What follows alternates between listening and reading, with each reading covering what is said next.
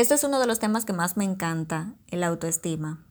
Para mí, el autoestima alta es el estado normal con que toda persona debería de encontrarse, pero no ocurre así.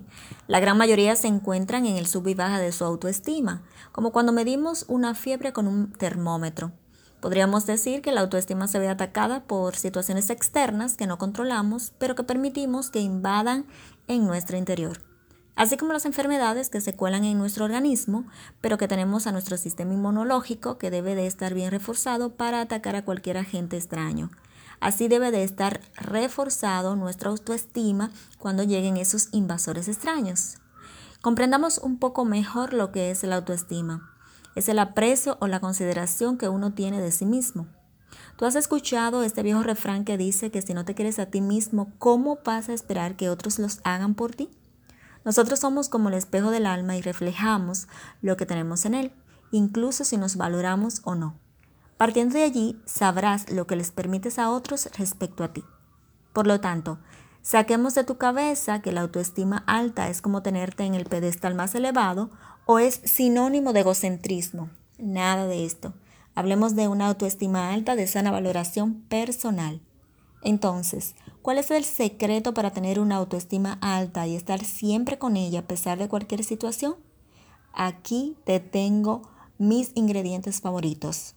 Lo primero que debes de hacer es mirarte en el espejo y hacer una introspección interior.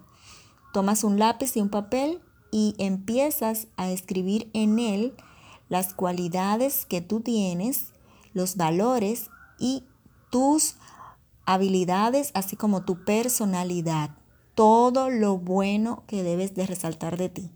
En eso es en lo que tú te vas a concentrar y lo vas a reforzar.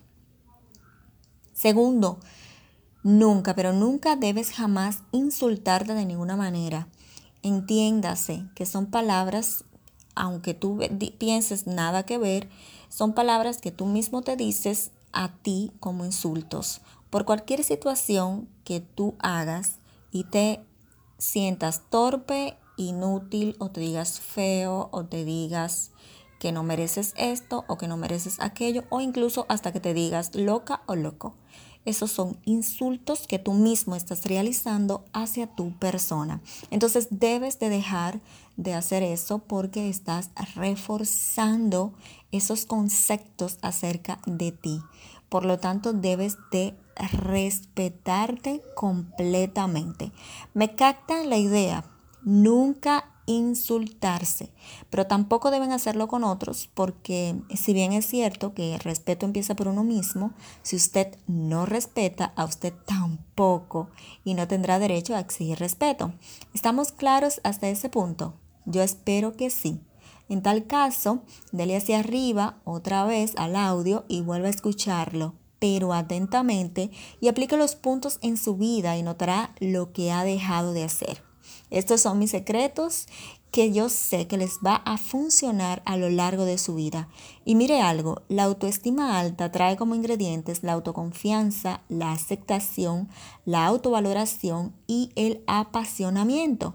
Y voy a explicar un poquito ese último punto con el cual se es capaz de disfrutar con determinadas actividades y alegrarse de su propia existencia, lo cual no significa que usted va a vivir en un estado constante de alegría o que usted nunca se va a entristecer, sino más bien que es frente a situaciones externas o algunas coyunturas que se les escapan, por supuesto esto va a suceder, pero no va a derrumbar lo que ya usted tiene reforzado, que es su autoestima.